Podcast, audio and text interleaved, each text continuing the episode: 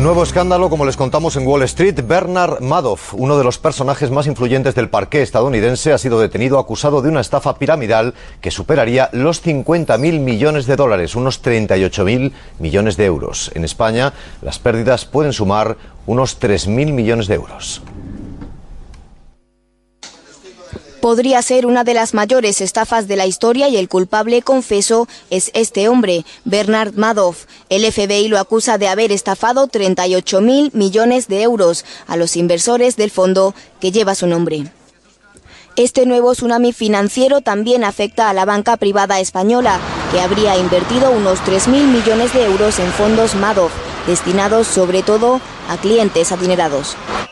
Hoy, frente al Banco de España, volvían a manifestarse los afectados por Lehman Brothers. Allí mismo algunos habían desayunado hoy con la noticia de que habían vuelto a perder su dinero, también con Madoff. Anís nos decía que eran los mejores fondos, que, habría otros que quebrarían, pero que estos eran los mejores.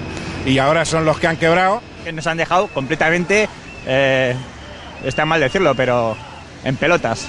Banif y Optimal, dos filiales del Banco Santander, habrían invertido alrededor de 2.500 millones de euros de sus clientes en estos fondos. Los economistas apuntan principalmente a dos culpables.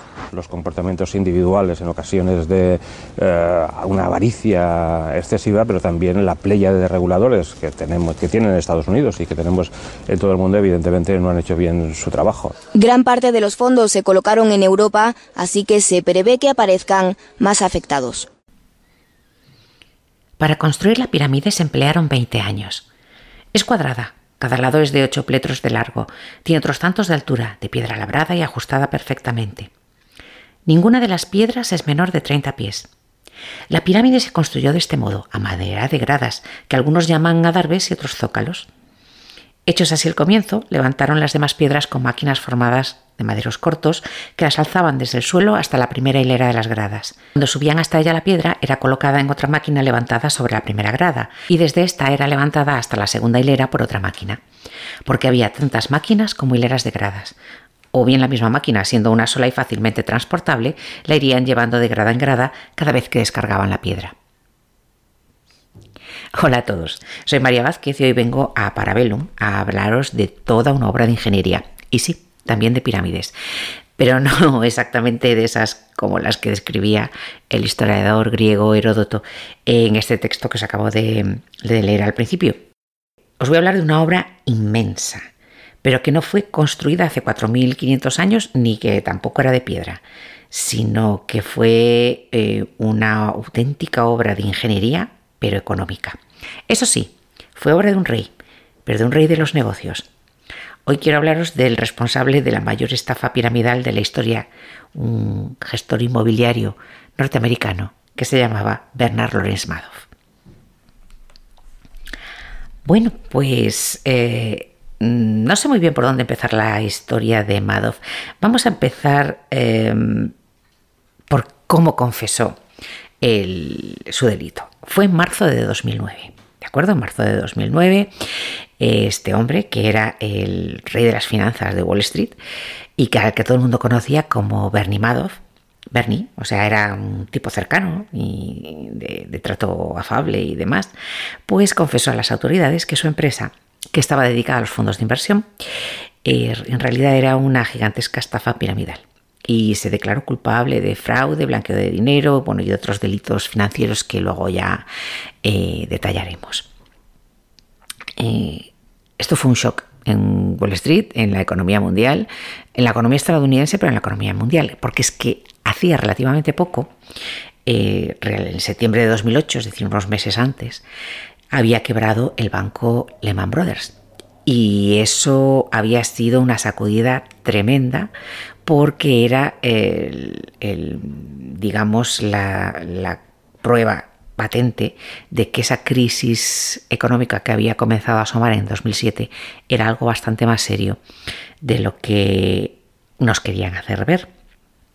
Eh, Lehman Brothers era el cuarto banco de inversiones de Estados Unidos, que se dice pronto. Y, la verdad es que eh, el hecho de que fuera declarado en quiebra supuso que muchas estructuras económicas que aparentemente eran sólidas y confiables, pues se cayeran como un castillo de naipes.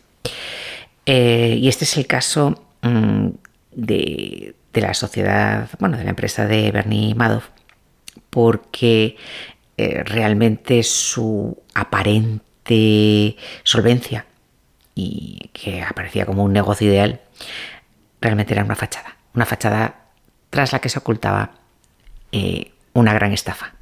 Digamos que la gran estafa. Bien, eh, ya os digo que este hombre lo confesó en, el, marzo de 2009 y todo el mundo empezó a, poner eh, anuncios y artículos en la prensa y tal, estafa piramidal y demás. Y tal. ¿En qué consiste? Vamos a explicar un poco en qué consiste una estafa piramidal. Es algo muy viejo, es, vamos, de lo más viejo de la historia de la humanidad, que consiste, pues eso, en querer acumular poder y dinero, pero a costa de que lo pierdan otros. A ver, si mm, parafraseamos un poco la ley de conservación de la energía y la modificamos un pelín, eh, se puede decir que el dinero sí se crea, ¿vale? Pero no se destruye. Lo único que hace es cambiar de manos. Eh, y este era el objetivo de Bernie Madoff, que el dinero que tenían los demás cambiara de manos hacia las suyas. Eh, los timos piramidales pueden aparecer de formas bastante variadas. Hay algunos que pueden parecer más inocentes y que son, mm, bueno, antes eran bastante frecuentes, que era, pues, por ejemplo, eh, te llegaba una carta que te, dice, que te decía que tú tenías que escribir a siete amigos, esos siete amigos tenían que escribir a otros siete, eh, tú tenías que escribir tu dirección al final de una lista eh, y eso significaba que en X tiempo te iban a llegar miles de cartas. La única condición era que tú, además de a esos siete amigos, escribías al primero de la lista. ¿De acuerdo? Bueno, pues obviamente las cartas solamente llegaban al primero de la lista, el resto pues porque se aburrían unos, porque otros no seguían la cadena o lo que fuera, pues eh, no llegaban. Muchas veces decían que si se, eh, se incluía, pues incluye unos sellos o incluye billete de estos eh, de poco valor, pues mm, por ahí más o menos es el fraude piramidal. Hay otra variante que eh, la siguen haciendo empresas, empresas además que son muy importantes en cuanto a la venta eh, a distancia. vamos a decir nombres, pero en la que a los inversores les dicen que compren un paquete de productos, una serie de productos, y los beneficios los van a obtener revendiendo esos productos. Como generalmente no es fácil, em, digamos que em, eh, revender esos, esos bienes, pues también les dan la oportunidad de obtener bonos de beneficios atrayendo a otras personas hacia esa inversión. Eh, con lo cual, pues cuanta más gente recluten, pues más mm, beneficios pueden obtener. Eh, esto también se considera un, timo eh, piramidal. Nosotros le llamamos así, estafa piramidal. Por eso he empezado el programa pues, con el texto de Heródoto sobre la construcción de las Gran Pirámide, ¿no? sobre las piedras que se van colocando sobre otras piedras. Bien, es algo muy, muy similar. Lo que pasa es que en Estados Unidos, en el mundo anglosajón en general, este tipo de estafa se conoce como esquema Ponzi a veces como esquema Ponzi o como Ponzi, nada más. Em, el nombre este, el Ponzi Scheme o, Ponzi, es porque la primera gran estafa de este tipo la realizó un inmigrante italiano en Estados Unidos en el año 1920. Este inmigrante se llamaba Carlo Ponzi. Tiene una historia bastante, bastante curiosa. que la voy a meter aquí porque es está relacionada de, de alguna manera con, el esquema de Madoff. Bueno, pues este hombre, Carlo Ponzi, eh, llegó a Estados Unidos y más concretamente a Nueva York, que era la ciudad en la que se quedaban la mayor parte de los inmigrantes. Bueno, era el principal puerto de llegada de los inmigrantes europeos. Bueno, se quedó allí y, eh, por una casualidad, descubrió que los cupones de respuesta internacional de correo se podían vender en Estados Unidos más caros que en el extranjero, con lo cual se podían obtener ganancias, es decir, se compraban esos eh, cupones en, Canadá o en Francia o en Inglaterra, se revendían en Estados Unidos y eso ocasionaba unos beneficios. Eh, Ponzi propuso hacer este negocio a una serie de inversores, es decir, el hombre pues mm, dijo, mira, se puede ganar dinero de esta manera y tal, y eh, empezó a reunir eh, dinero. E incluso la gente mm, dijo, bueno, esto, pues, esto parece bastante bastante fácil, eh, hacía colas para confiarle los ahorros. el caso es que todo esto, en teoría, está muy bien. Efectivamente, la base del negocio era Mm, perfectamente legal y transparente, pero es que Ponzi no estaba comprando cupones. Lo único que hacía era pagar a los primeros inversores beneficios utilizando el capital que aportaban los nuevos inversores. Que esa es la base de las estafas piramidales, sobre todo a nivel de esto de, fondos de inversión. Bueno, eh, Ponzi prometía unas ganancias de hasta un 50% a 45 días. A ver, esto en mi casa se le llamó toda la vida lo de nadie da duros a cuatro pesetas, eh, o ahora sería nadie da euros a 90 céntimos, pues algo similar. Y en fin, eh, la gente se lo creyó. Eh, Ponzi, la verdad es que daba esos beneficios. Entonces, pues supongo que eh, en ese sentido no, no, había, no había desconfianza. Porque claro, algunas de las personas que habían invertido, pues a los 45 días tenían el 50% de los, de, los beneficios. Claro, eh, esto era un negocio impresionante. Tenemos que también pensar que era el año 1920, que eh, estaba muy reciente el final de la Primera Guerra Mundial, había pasado la gripe española ya las cosas estaban cambiando eh, y calmando, eh, la gente estaba como muy optimista, mm, todo aquello parecía que podía, que las cosas podían salir bien por una vez, y en este ambiente así de, optimismo y de mm, posibilidades en el futuro, pues Ponzi fue cuando eh, desarrolló su, negocio. la noticia se empezó a a diseminar por ahí. Eh, la gente decía, hombre, esto puede ser una buena oportunidad para, para mm, conseguir eh, beneficios sobre unos ahorros que puedas tener. Eh, y empezaron a aumentar las inversiones. O sea, aumentaron tanto que mm, Ponzi empezó a contratar agentes para que buscaran nuevos inversores. En febrero de 1920 había reunido 5.000 dólares que ahora nos puede parecer pues, una cantidad así como muy pequeña, pero bueno, ya era una cantidad bastante notable. Eh, ojo a los meses, en febrero, ¿vale? Porque la estafa de Ponzi eh, dura pocos meses, y, pero vemos la progresión que es más que progresión geométrica. En marzo, es decir, un mes después, ya tenía 30.000 dólares la cosa mm, iba bien. Y de hecho eh, expandió su negocio a los estados vecinos de Nueva Inglaterra, Nueva Jersey. Eh, y claro, mm, como aquellos que habían invertido por primera vez eran, habían recibido los beneficios, los últimos tardaban más, pero los primeros estaban recibiendo los beneficios, pues la noticia corre como a la pólvora. Entonces, eh, Ponzi ni siquiera necesitaba que le publicitaran eh, el negocio porque sus propios inversores eran los que decían, esto es un chollo, esto ven, aquí y tal. Bien. En mayo, es decir, febrero 5.000 dólares, eh, marzo 30.000 dólares, en mayo había logrado ya reunir 420.000 dólares. Ya esta era una cifra ya que era bastante importante. Entonces, para asegurarse en las transacciones que se hacían con este dinero, em, decidió mm, invertirlo todo, meterlo todo en un banco, en un banco de Boston, que era el Hanover Trust Bank, eh, que además lo de Boston es importante porque Boston va a ser también una pieza clave en el caso Madoff. Y eh, el hombre compró las acciones del banco para controlar el dinero y controlar las transacciones. Es decir, sabía que si en algún momento podía haber algún problema, podía ser pues, por la eh, vigilancia del banco, el control y demás. Y dice, mira, yo meto el dinero aquí, pero el banco es mío de alguna manera.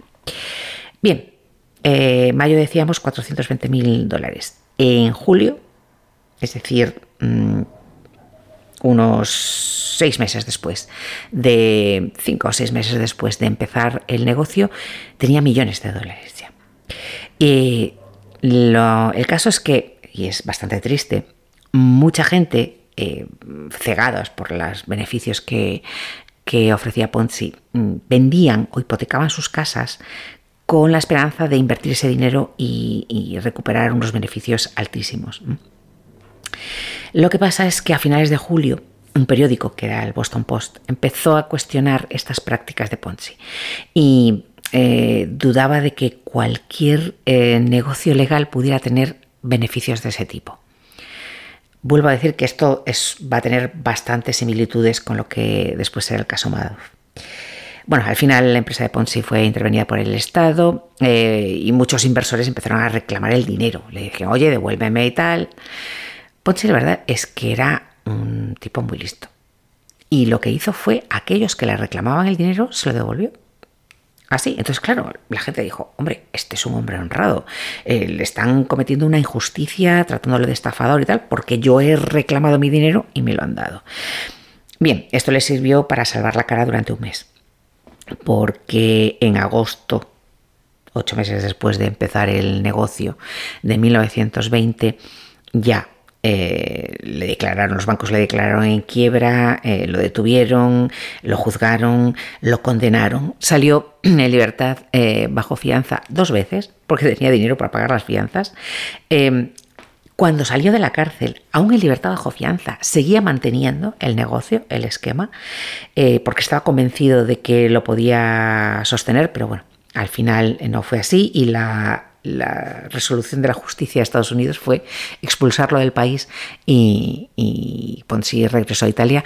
Ojo, que allí fue eh, recibido como un héroe e intentó hacer otros, otros negocios similares. Pero bueno, eh, el caso es que eh, esa es la razón por la que a estas estafas piramidales en el mundo anglosajón se le llaman esquemas Ponzi. Bueno, pues vamos a volver al protagonista de este podcast, que es eh, Bernie Madoff. Bueno, em, él fue el constructor de la gran pirámide financiera, de la gran estafa mundial. Eh, todavía hoy se considera el mayor fraude piramidal de la historia. Así que em, vamos a ver mm, cómo arregló todo, todo esto. Su nombre completo, ya lo hemos dicho, era Bernard Lawrence Madoff y nació el 29 de abril de 1938 en Queens, que es un barrio de Nueva York.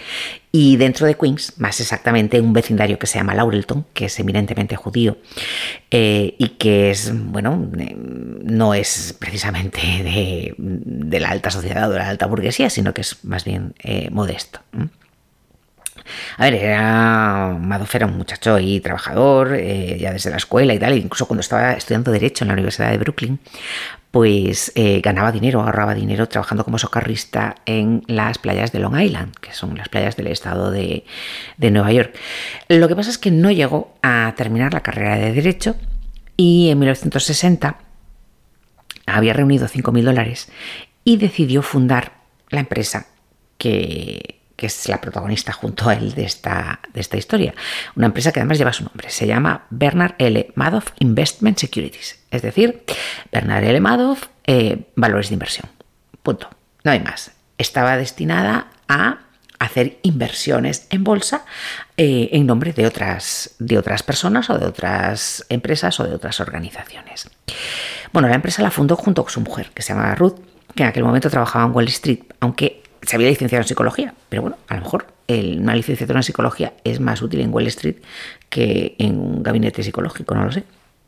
Eh, más tarde, pues unos 10 años más tarde, incorporó a su hermano Peter a la, empresa y después, pues por ejemplo, sus dos hijos, eh, una nieta también que eh, trabajaba como abogada de la empresa, es decir, que era una empresa no muy grande y de carácter familiar. Bien, eh, hemos dicho que la empresa de Madoff era de, eh, fondos de inversión, pero ¿cuál, ¿en qué fondos de inversión se especializaba? Pues eh, desde el principio se centró en acciones de valor muy bajo, mm, acciones baratas, que se negociaban en un mercado que se llama mercado OTC, on the counter. este tipo de mercado que es un mercado directo extraoficial, se llama, o no oficial, lo hay en otras áreas como por ejemplo pues, eh, las farmacéuticas. En las farmacias los, los valores más importantes son los medicamentos que se venden con receta médica, los principios estos farmacéuticos y químicos y demás, pero luego hay un montón de, productos que se llaman productos OTC, exactamente igual que, que estos, on the counter, que son desde cremas hidratantes, bálsamos labiales, eh, eh, antiácidos eh, y todos aquellos medicamentos que no se venden con receta médica y que, y que se venden directamente. ¿no? No es el, grueso del mercado farmacéutico, pero es una parte importante. Bueno, pues es equivalente en acciones de, bajo valor, pues es en el que se especializó la empresa de, Madoff. Y estas acciones, este mercado OTC, es el antecedente del eh, mercado de Nasdaq, que es la Asociación Nacional del Mercado Electrónico de Acciones, del eh, que Madoff fue presidente. Durante eh, Madoff fue presidente del Nasdaq durante tres años, porque precisamente conocía muchísimo este, este negocio.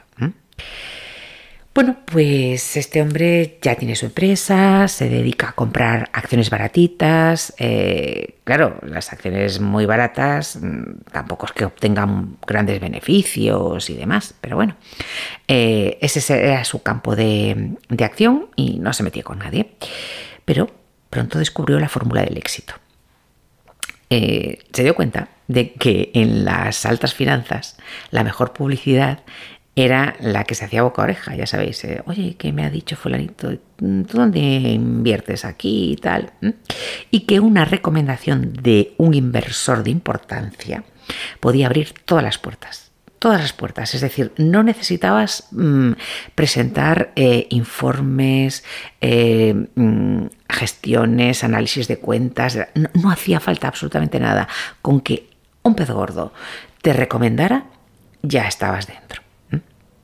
Eh, así mm, lo que hizo Madoff fue mm, muy lógico. Empezó a relacionarse con hombres de negocios ricos e influyentes, tanto de Nueva York, que era donde tenía él su empresa, también como de Palm Beach. Palm Beach es una zona de Florida donde hay muchas segundas residencias de gente pues muy adinerada y demás. Entonces él pues mm, estuvo, era muy aguililla y dijo, bueno, pues eh, voy a voy a relacionarme con estos, eh, y, pero con estos también. Obviamente mm, no puedes ir al mundo este de las grandes finanzas y presentarse así sin más, sino que tuvo que ser poco a poco, eh, muy sutilmente. Este hombre, por lo visto, era muy simpático, muy directo, muy afable y muy serio al mismo tiempo, daba una sensación, un aplomo y demás.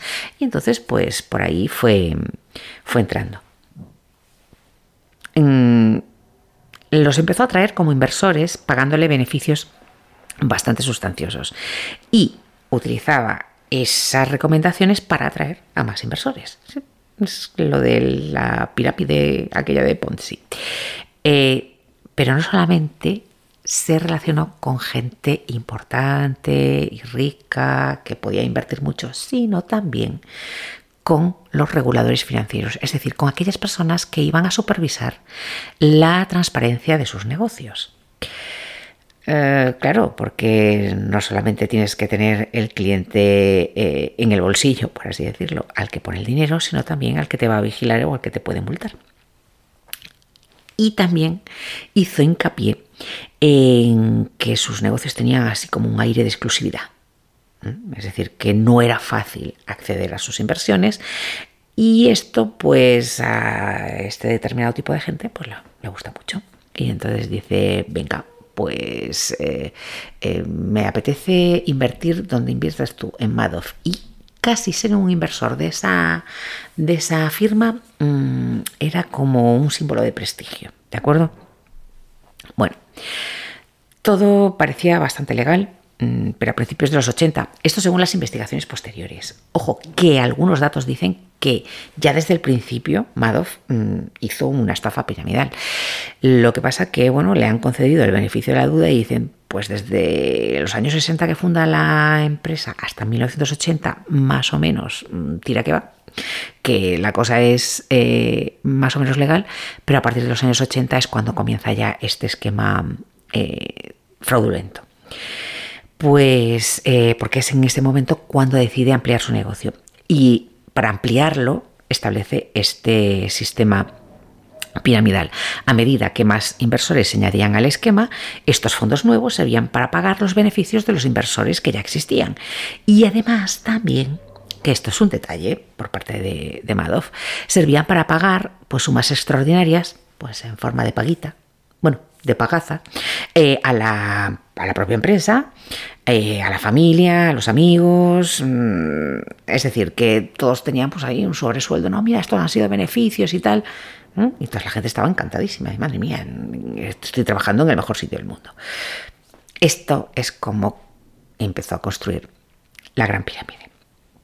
Eh, pero vamos, tampoco creáis que le iba eh, tan bien en el sentido de que eh, mucha gente lo miraba un poco raro, ¿no? tenía sospechas de que eso no, no debía de ser muy lógico, porque prometía beneficios anuales de un 10%. Claro, si lo comparamos con el 50% que ofrecía Ponzi a 45 días, un 10% anual es la cosa como más normal del mundo. Pero digo yo, ¿qué banco hay que te ofrece un 10% anual que allá voy yo de cabeza con, los pocos euros que tengo? Em, el caso es que este 10% de beneficios era mm, estaba a piñón, lo pagaba siempre, independientemente de que el mercado bursátil fuera al alza o a la baja. Esto tenía mucha lógica porque si se invertía en acciones, los beneficios tienen que eh, depender de la cotización de dichas acciones.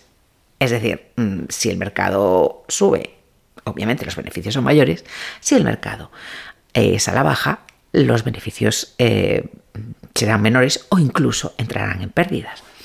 En fin, eh, mm, algunos empezaron a pensar que aquello no era ni creíble mm, ni probablemente fuera legal y cuestionaban el hecho de que las auditorías que, em, que se hacían a la empresa de Madoff las realizaba una empresa que tenía como muy pocos empleados, unos cuatro. Uno de ellos era una señora de 78 años y la otra era una secretaria. Eh, vale, puede que esto sea sospechoso, porque esa era la, empresa encargada de gestionar la legalidad, la transparencia y, el ajuste de todas las, eh, gestiones de Madoff.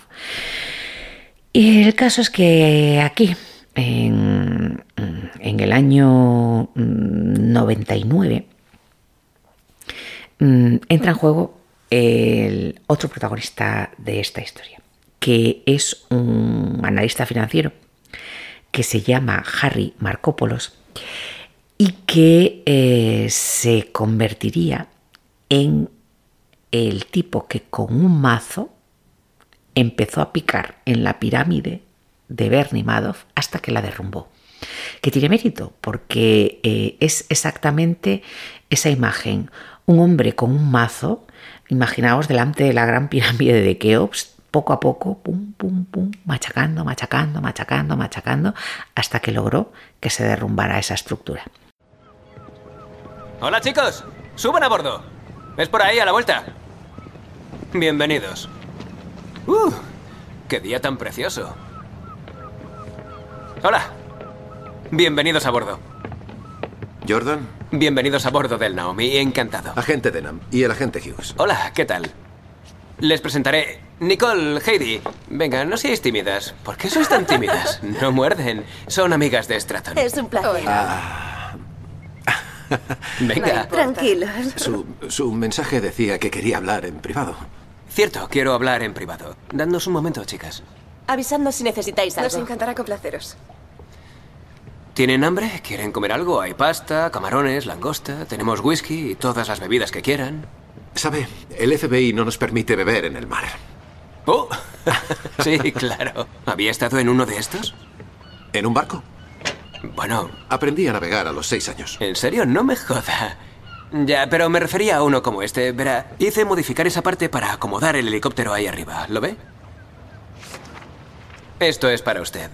Es una lista completa de todas las personas que asistieron a mi boda. ¿Ah, sí? Bueno, tenía entendido que quería el vídeo de la boda. Esto le ayudará a acelerar todo el proceso, ¿no? Pues muy bien. Oiga, el caso es que sé que está investigando a Straton, pero no puedo imaginarme, no, no consigo adivinar por qué.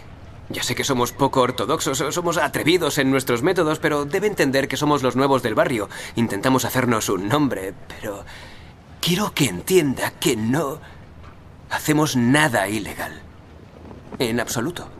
Puede hablar con la SEC, se han pasado por nuestras oficinas 15 veces en los últimos seis meses y no tengo nada que ocultar. Bueno, sabrá que la SEC es una agencia reguladora. Nosotros perseguimos actividades delictivas. Exacto. Us- ustedes persiguen a delincuentes, lo que hace que me pregunte, ¿por qué diablos me investigan a mí? ¿En serio?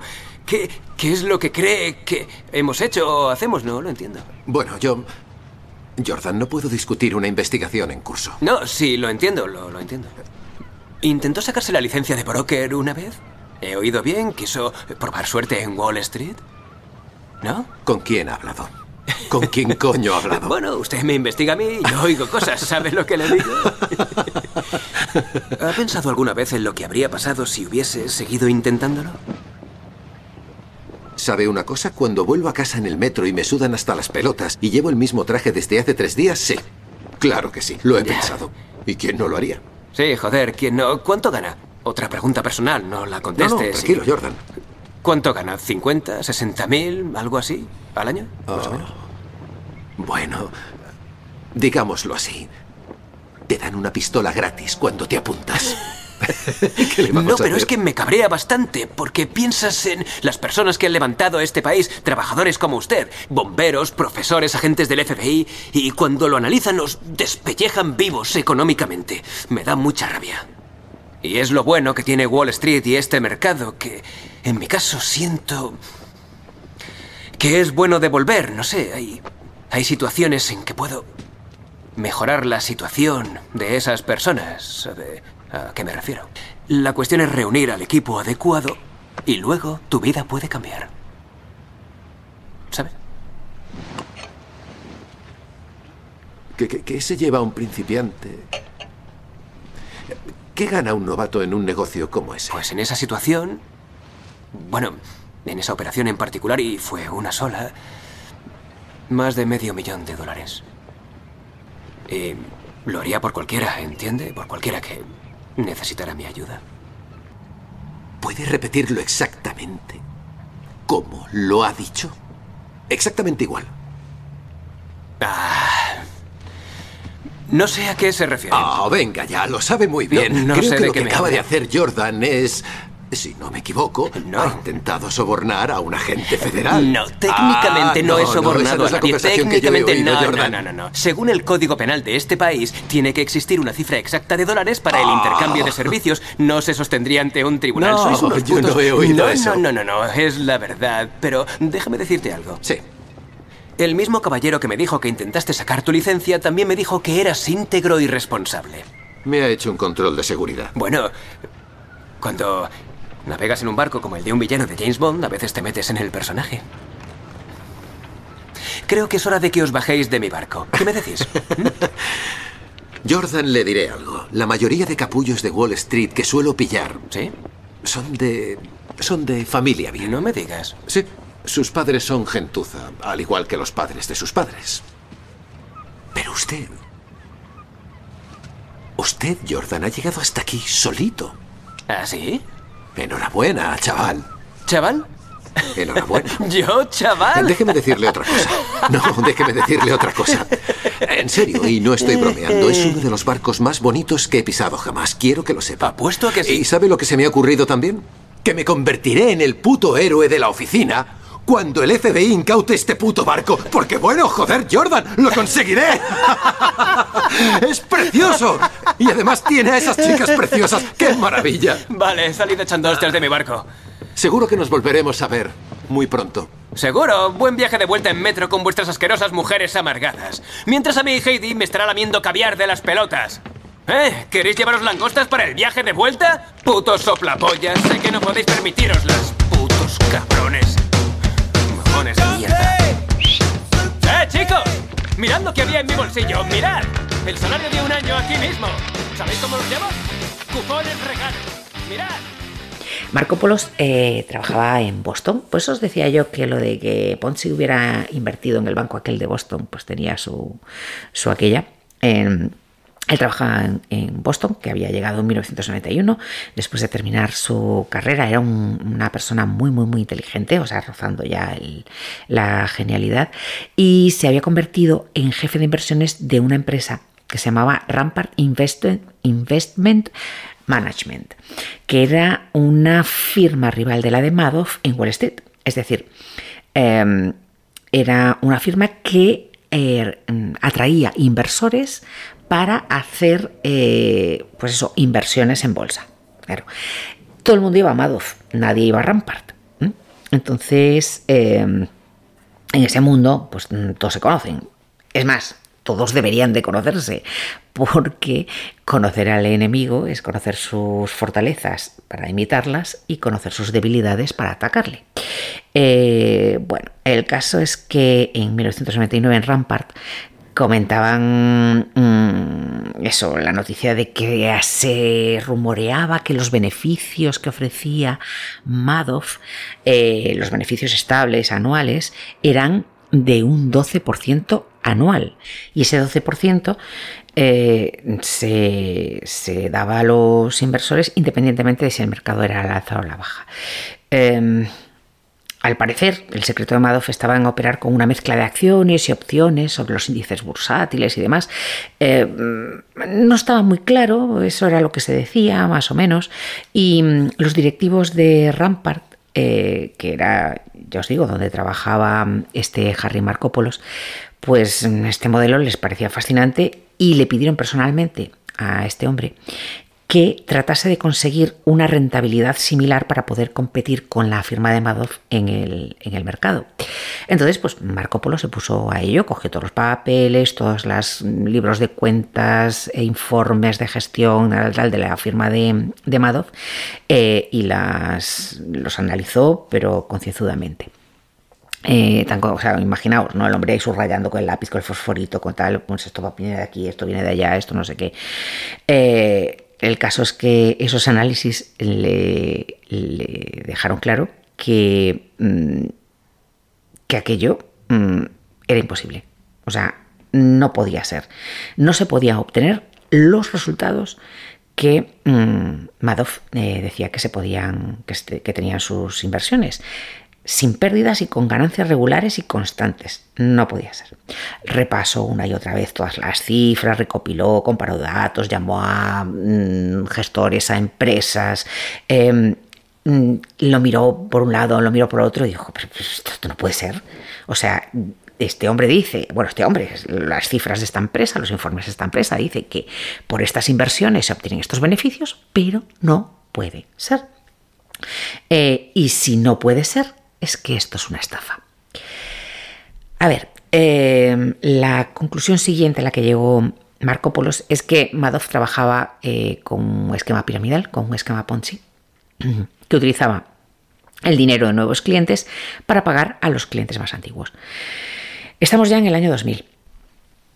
Estamos ya en el año 2000 y Marco Polos eh, descubrió que una parte importante de la estrategia de Madoff dependía de comprar y vender opciones pues, eh, sobre la base del índice 100 de acciones de Standard Poor's, una agencia de calificación de estas que uy, escuchamos su nombre muchísimo allá por el 2007, ¿verdad? Standard Poor's, sí, sí, sí.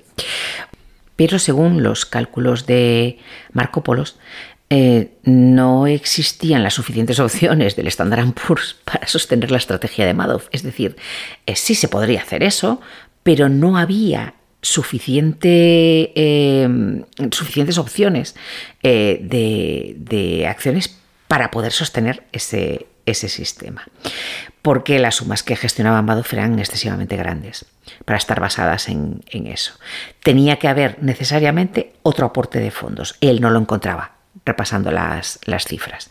Entonces se puso en contacto con Edward Manium, que era un supervisor de la SEC, que es eh, en inglés son las siglas de Security and Exchange Commission, que es equivalente a la, aquí en España, a la Comisión Nacional del Mercado de Valores, es decir, un eh, organismo mm, gubernamental que controla el mercado bursátil.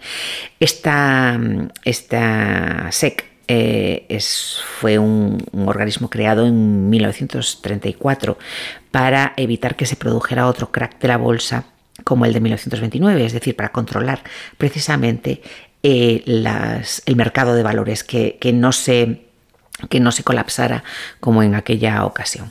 Entonces, como el negocio de Madoff estaba destinado a la inversión, pues Marco Polo dijo, mm, nada, mm, voy a, este organismo, planteo, pongo aquí como informe, planteo mis dudas, se lo dijo a este hombre, eh, les puso todas las eh, sospechas, este señor, Edward Manion, le dijo, bueno, pues yo voy a pasar los informes y tal, lo hizo, pero mm, nadie eh, le hizo caso, nadie se centraba en esos informes. Dos años después, o sea, en, las finales del 2001, este agente de la SEC, Manion, le dijo a Marco, Polos, a Marco que en Boston, que era la ciudad donde trabajaban, no le estaban haciendo mucho caso a esta denuncia, que probara a enviar otra vez esa documentación a la oficina de la SEC en Nueva York, porque en Nueva York era donde estaba la sede de la firma de Madoff. Vale, pues entonces Marco Polos eh, envió mm, eh, un informe en el que sostenía que la empresa era un fraude, que además seguía creciendo a medida que aumentaban los activos de Madoff, eh, que, o sea, no se cortó nada, diciendo, esto es una estafa. Así, literalmente, lo mandó a Nueva York y le dijo que eh, los fondos que, de la firma de Madoff, que en aquel momento eran más de 12 mil millones de dólares, no podían sostenerse de ninguna manera según los criterios de, de esa, de esa inversión. Em, por otro lado, eso por un lado, o sea, Marco Polo se, sintió mm, obligado a denunciar estas, eh, estas prácticas que creía que eran fraudulentas. Mm, no sé si tendría que ver el hecho de que era acusar a una empresa rival en el mercado eh, de malas prácticas. Mm, puede ser eh, que también le fuera por ahí la cosa. Pero el caso es que tanto la empresa Rampart como Marco Polo seguían intentando investigar a ver cómo hacía Madoff. Eh, realmente ellos no querían descubrir el fraude, ellos lo que querían era saber cómo ganaba el dinero Madoff para ganar ellos también el dinero igual.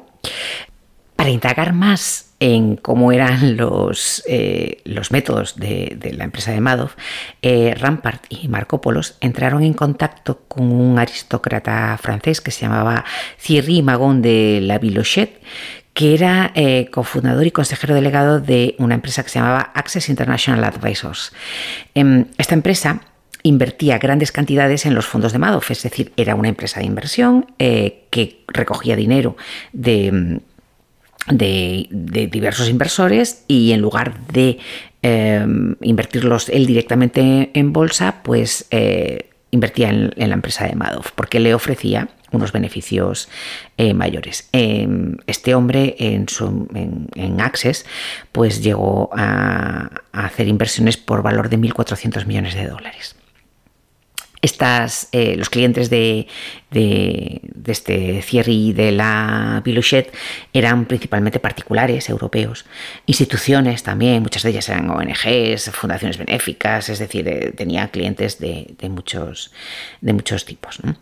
Em, eh, este hombre, el francés este, estaba muy satisfecho cómo gestionaba Madoff eh, sus inversiones. Jolín, es que da unos beneficios del 12% anual.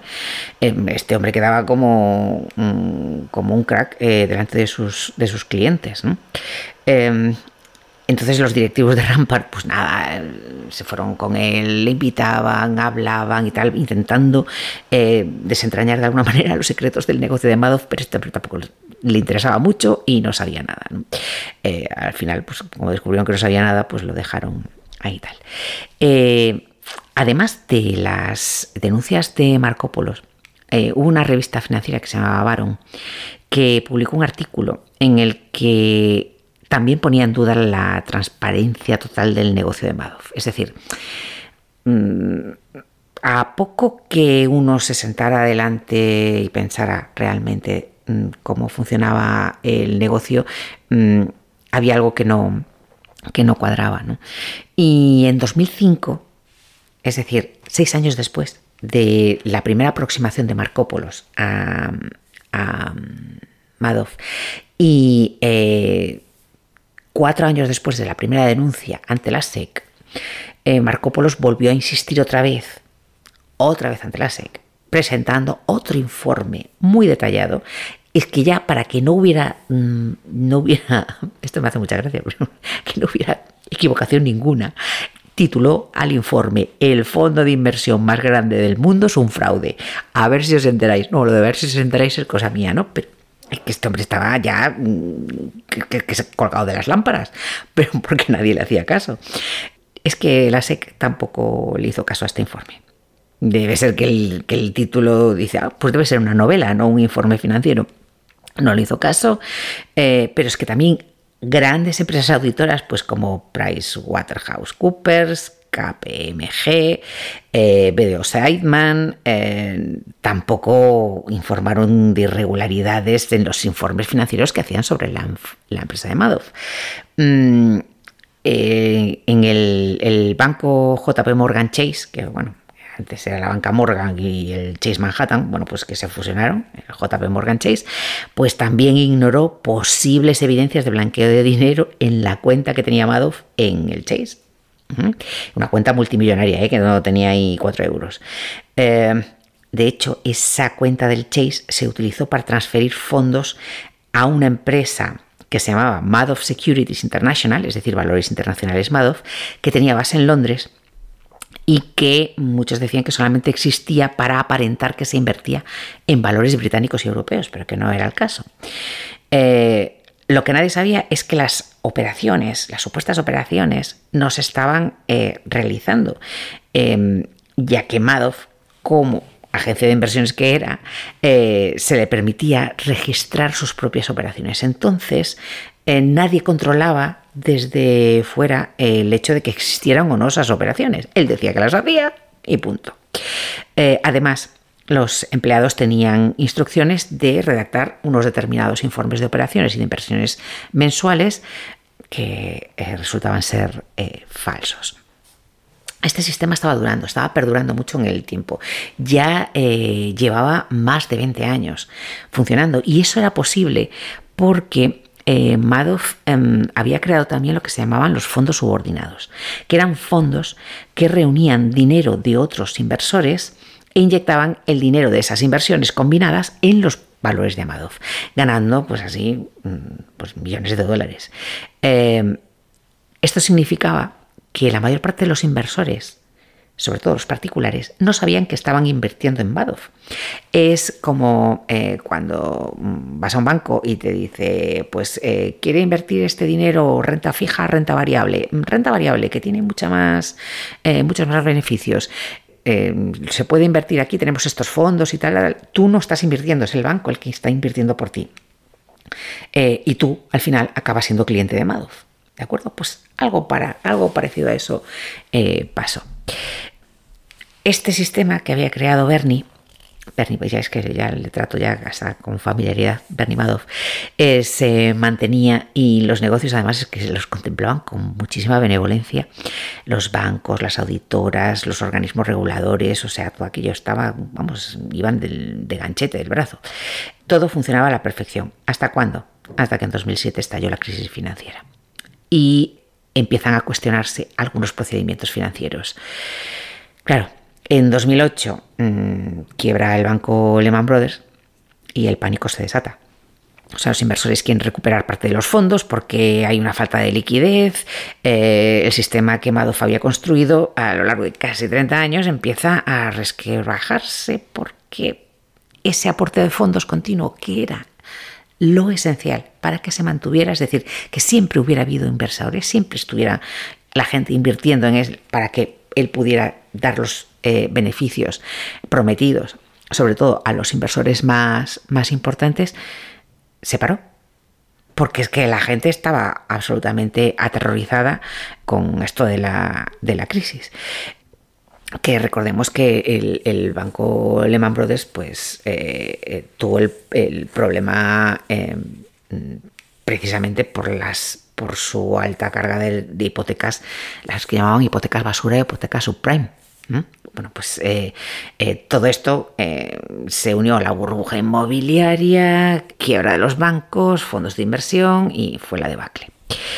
Mm, el caso es que en marzo de 2009, es decir, unos meses después de que quebrara Lehman Brothers, mm, digamos que ya estaba muy acosado por los organismos oficiales, ya la, cuando, mm, eso de que cuando el barco se hunde, eh, las ratas abandonan el barco, pues es, en este caso es clarísimo. O sea, la gente empieza a ver que le empieza a ver las orejas al lobo y, de repente mm, la gente se da cuenta, sobre todo los organismos reguladores, de que uy, uy, uy, esto no puede ser así, esto no puede estar bien. Entonces empiezan a fijarse más en, los negocios de Madoff y mm, la presión llegó a tal nivel que en marzo del 2009 pues eh, acabó confesando a las autoridades mm, los delitos que mencionamos antes, fraude, blanqueo de dinero, pero también fraude bursátil, asesorar eh, sobre inversiones fraudulentas, fraude postal y electrónico, falso testimonio, perjurio, fraude a la seguridad social y robo de un plan de beneficios para empleados. O sea, solo le faltó pegarle a los niños. Eh, en el momento en que Madoff eh, confesó, hubo dos directivos de la empresa que en la denuncia aparecen citados como empleado senior número uno y empleado senior número dos, que delataron a su jefe. Y entonces empezaron a cantar ópera allí. Bueno, estos empleados eran los hijos de Madoff. ¿De acuerdo? Andrew, que tenía 42 años, y Mark, que tenía 44, y los dos aseguraron haber invertido varios millones de dólares en la empresa de su padre y que desconocían las malas prácticas del mismo. Um, a ver, ambos fueron perjudicados, perdieron dinero, o sea que probablemente no conocían esas, esas prácticas. Sí que es cierto que empezaron, se emprendieron acciones contra ellos, lo que pasa que después se retiraron los cargos, aunque, y también se, se eh, se acusó a la, a la, esposa de Madoff, Ruth, de supuesta connivencia con los desfalcos. Lo que pasa que, mm, que bueno, eh, al final tampoco, tampoco fue condenada. Mientras se preparaba el juicio, eh, Madoff y su mujer estaban en arresto domiciliario, intentaron suicidarse dos semanas después de la, de la confesión, pero bueno, al final Ruth no fue condenada, Bernie Madoff sí, eh, a 150 años de cárcel, nada más y nada menos. Y el caso es que, mm, es que Ruth eh, visitó a Madoff mm, todas, bueno, muy regularmente, o sea, eh, estaba allí siempre presente durante dos años. A los dos años dejó de, de, visitarle y la razón por la que dejó de visitarle fue porque su hijo mayor, Mark, se suicidó. No pudo con la, con la presión eh, y, se suicidó. Y eso no. Ruth no se lo perdonó a su marido, dejó de verlo, dejó de ir a verle, eh, lo borró. Había sido su marido durante más de 60 años. Y el propio Madoff eh, dijo que. Decía que en la prisión no se vivía tan mal. Bueno, pues supongo que tendría ahí sus. sus em, privilegios, pero que el problema era que no podía dormir, porque no podía per perdonarse que eh, su hijo se hubiera suicidado, que él se consideraba culpable de, ello. La verdad es que eh, Mark, el Mark Madoff, no fue la única víctima de la estafa. Ojo, eh, el francés, este, el aristócrata francés este del que habíamos hablado antes, Thierry de la Villochet, pues se suicidó en su, en su apartamento de Nueva York la víspera de Navidad del año 2009. Eh, poco tiempo después de que, de que mmm, confesara eh, Madoff el... Y en el año 2017, después ya de muchos años de tratamiento por depresión, hubo un gestor de fondos de inversión que se llamaba Charles Murphy, que también se suicidó y se tiró desde el balcón de un vigésimo cuarto piso de un hotel de Nueva York. Eh, él había perdido 50 mm, millones de dólares. De la Bilochet había perdido 1.400 millones de dólares. Eh, cada uno, a su manera, eh, había, se había arruinado él y había arruinado un montón de, de clientes. Y eso, pues, fue demasiado para, para ambos. También fueron acusados muchas más personas, miembros de, la empresa. Eh, y lo que pasa es que después se retiraron los cargos. Por ejemplo, el gerente también, el, gerente, el contable, el contable de Madoff, que se llamaba David Freeling, em, realmente eh, lo acusaron y tal, pero luego demostró que, no sabía nada. El caso es que también nos podíamos preguntar eh, cómo, alguien eh, que, está trabajando eh, tan metido en esa empresa, cómo puede no ser consciente de este tipo de fraudes. Y probablemente es porque porque esa estafa implicaba un secretismo un secretismo muy, muy grande, ¿no? Es decir, que todo estuviera atado, muy bien atado por parte de, de Madoff. Los afectados por la estafa de Madoff, hay un informe que se puede descargar en internet, son 162 páginas, creo, eh, donde figuran mm, todos los afectados por la, por la estafa. Son 13.500 nombres, mm, me parece. Mm, algunos aparecen repetidos varias veces porque eh, hacen varias, eh, varias inversiones. Eh, ya os digo, se puede, se puede consultar eh, en internet. Em, bueno, mm, la cantidad de gente que fue afectada por esta, por esta estafa es eh, increíble. O sea, mm, gente que tenía pues, su dinero, que lo invierte. no lo invierten ellos directamente, sino sus gestores, pues acaban invirtiendo en, en, los fondos de Madoff. Y, mm, eh, hay presentadores de televisión. Larry King, que es eh, el hombre este que aparecía con los tirantes y las gafitas así tal, que era como ya se murió, rico. Bueno, pues eh, que, que, era como el icono ¿no? de los presentadores de televisión estadounidenses, pues Larry King fue uno de los afectados. John Malkovich, actor Kevin Bacon, otro actor, em, empresarios mm, importantísimos, los propios hijos de de, de Madoff. Su hermano Peter, que también es afectado, o sea, que también le timó dinero. Mm, su abogada eh, aparece también como perjudicada. O sea, ella también invirtió en esos, en esos fondos. Eh, jugadores de béisbol, el dueño de un equipo de béisbol, de los New York Mets. Eh, después también hay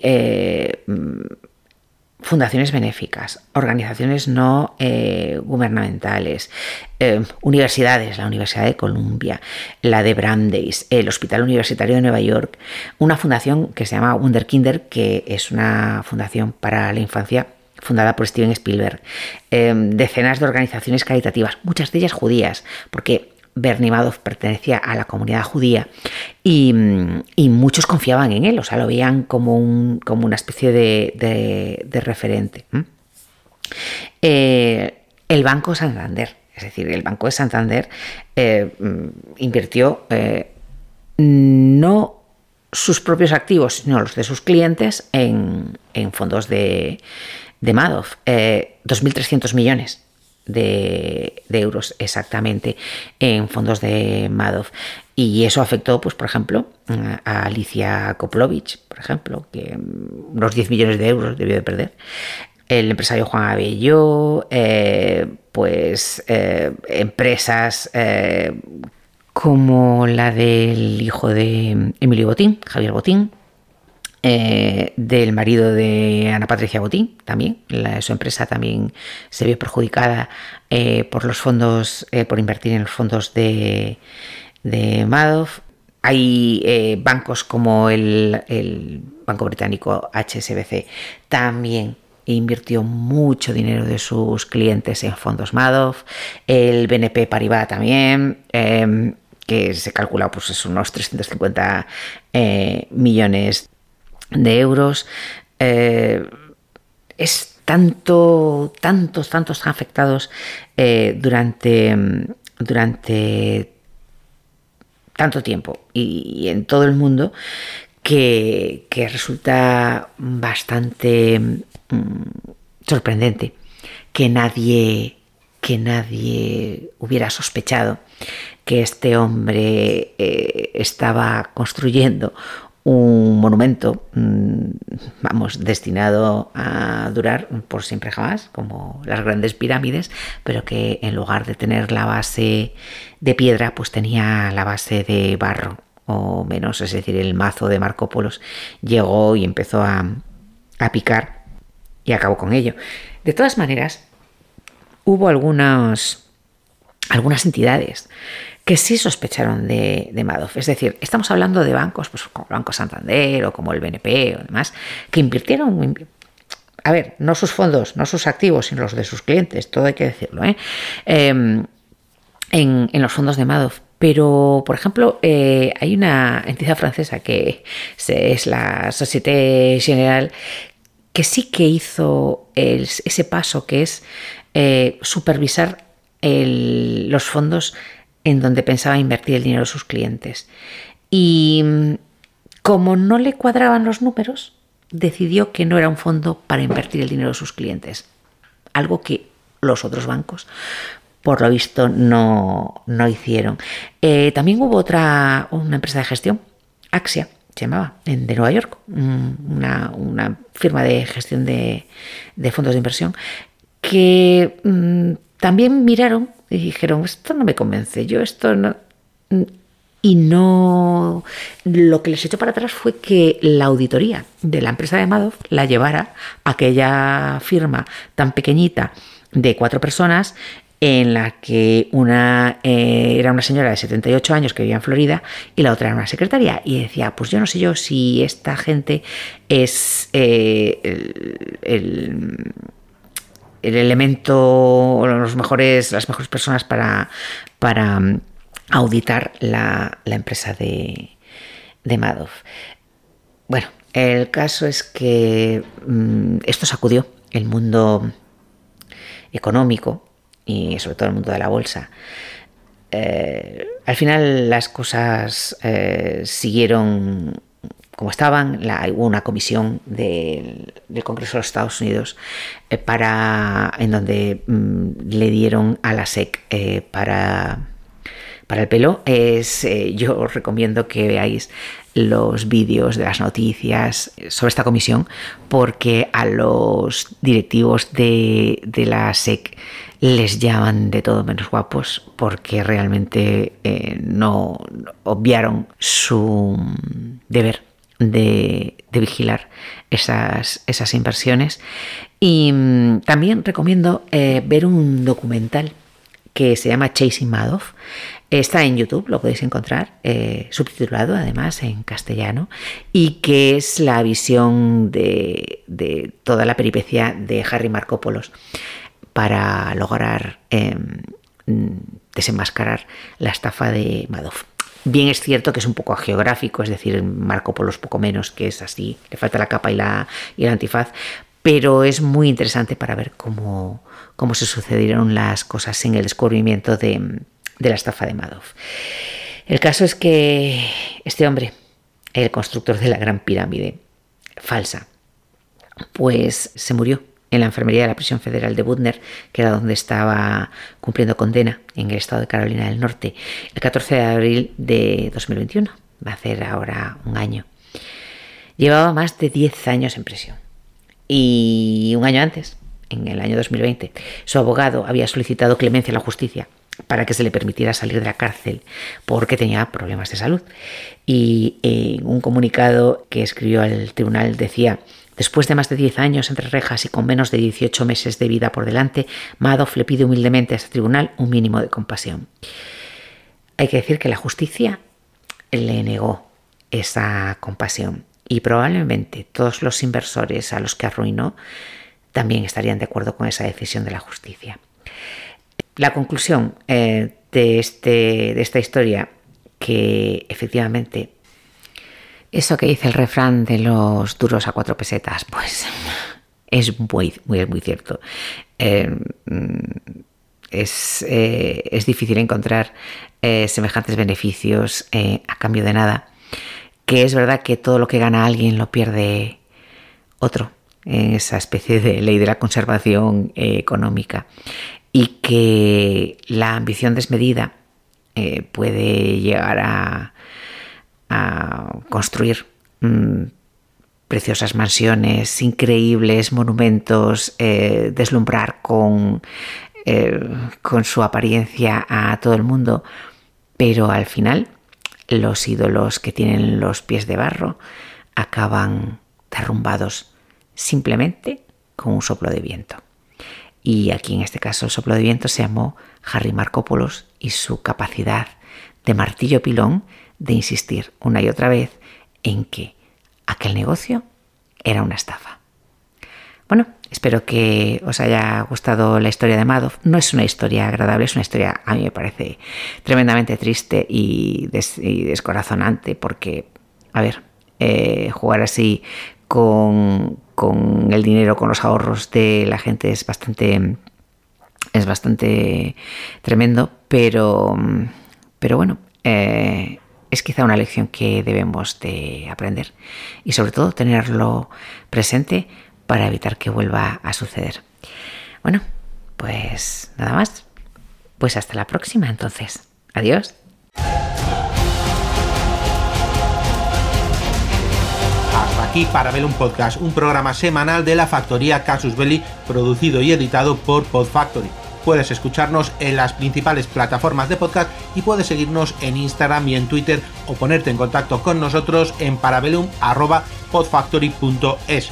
Suscríbete para no perderte ni un episodio. Tema musical The Witch Hunters de Gregoire Lur bajo licencia Creative Commons. Te espero el lunes que viene en un nuevo Parabellum.